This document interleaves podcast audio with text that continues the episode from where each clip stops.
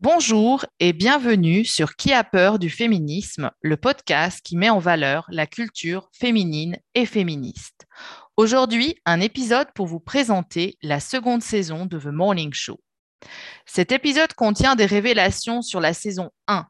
Donc si vous ne l'avez pas encore regardé, vous préférerez sans doute notre épisode du 2 octobre où Elodie vous parlera de la première saison sans spoiler. La saison 2 de The Morning Show a été mise en ligne sur Apple TV à raison d'un épisode par semaine depuis le 17 septembre dernier. Et la mise en ligne s'est terminée cette semaine, deux ans après la sortie de la première saison. Ces deux années entre les deux saisons est une durée anormale et le retard est en fait dû à la pandémie. La pandémie de Covid qui va d'ailleurs être traitée dans cette saison 2.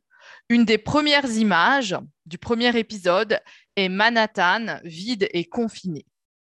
Puis aussitôt, nous sommes renvoyés en décembre 2019 et petit à petit, on nous donne à comprendre ce qui s'est passé depuis euh, la fin de la saison 1 et la révélation par Alex et Bradley de la complicité de leur chaîne dans les agressions sexuelles commises par Mitch Kessler et également la complicité indirecte de la chaîne dans la mort de l'une des victimes de Mitch, Anna.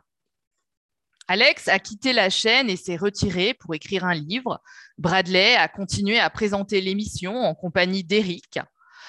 Cory euh, est devenu le PDG de la chaîne, Mia la productrice du Morning Show et Chip a trouvé un travail euh, plus calme ainsi qu'une fiancée.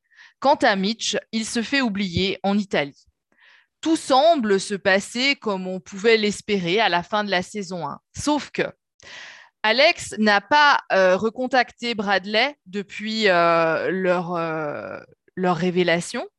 Bradley n'est pas si brillante sans Alex et les audiences chutent. Le père d'Anna attaque la chaîne et le deuil de la jeune femme n'est pas fait pour tous les personnages. Le livre d'Alex n'intéresse pas l'éditeur car il ne parle pas de Mitch.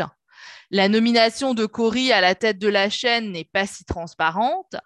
Et Maggie Brenner est sur le point de publier le résultat de son enquête sur la chaîne et surtout sur la relation entre Alex et Mitch. Alors, est-ce que la saison 2 continue la saison 1 euh, Oui et non. Oui, on continue à développer euh, les personnages d'Alex, interprétés par Jennifer Aniston, de Bradley, interprété par Reese Witherspoon, et de Mitch, interprété par euh, Steve Carell, et à se poser la question euh, du changement de culture après des décennies d'abus de pouvoir et de harcèlement. Donc Alex et Mitch sont des personnages détestables, horribles, euh, ce sont eux qui avaient le pouvoir et qui sont responsables. Alors Mitch, bien sûr, c'est lui qui abusait des femmes, mais euh, Alex fermait les yeux, approuvait, admirait même peut-être Mitch.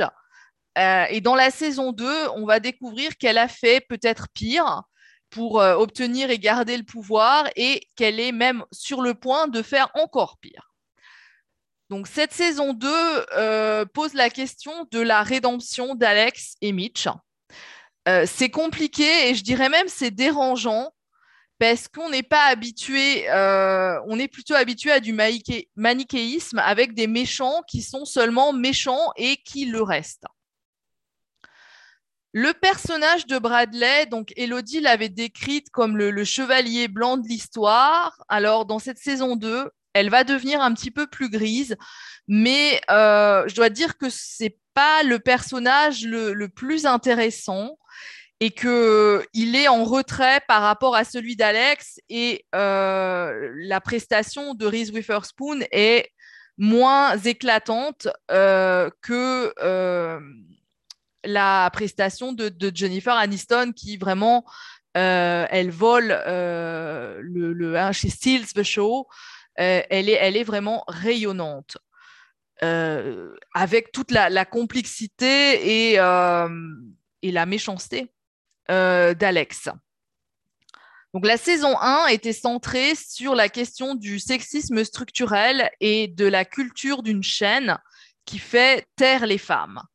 La saison 2 va traiter de nombreux autres thèmes et au début, on a vraiment l'impression en fait qu'on s'éparpille et qu'on se perd en voulant traiter aussi le racisme, l'homophobie, la pandémie, la cancel culture, euh, les, problèmes familiaux de Bradley euh, et, j'en passe.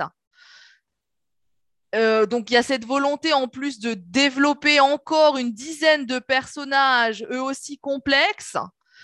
donc c'est au, départ, on est un peu mal à l'aise mais c'est selon moi la, marque de fabrique de The Morning Show. C'est lent.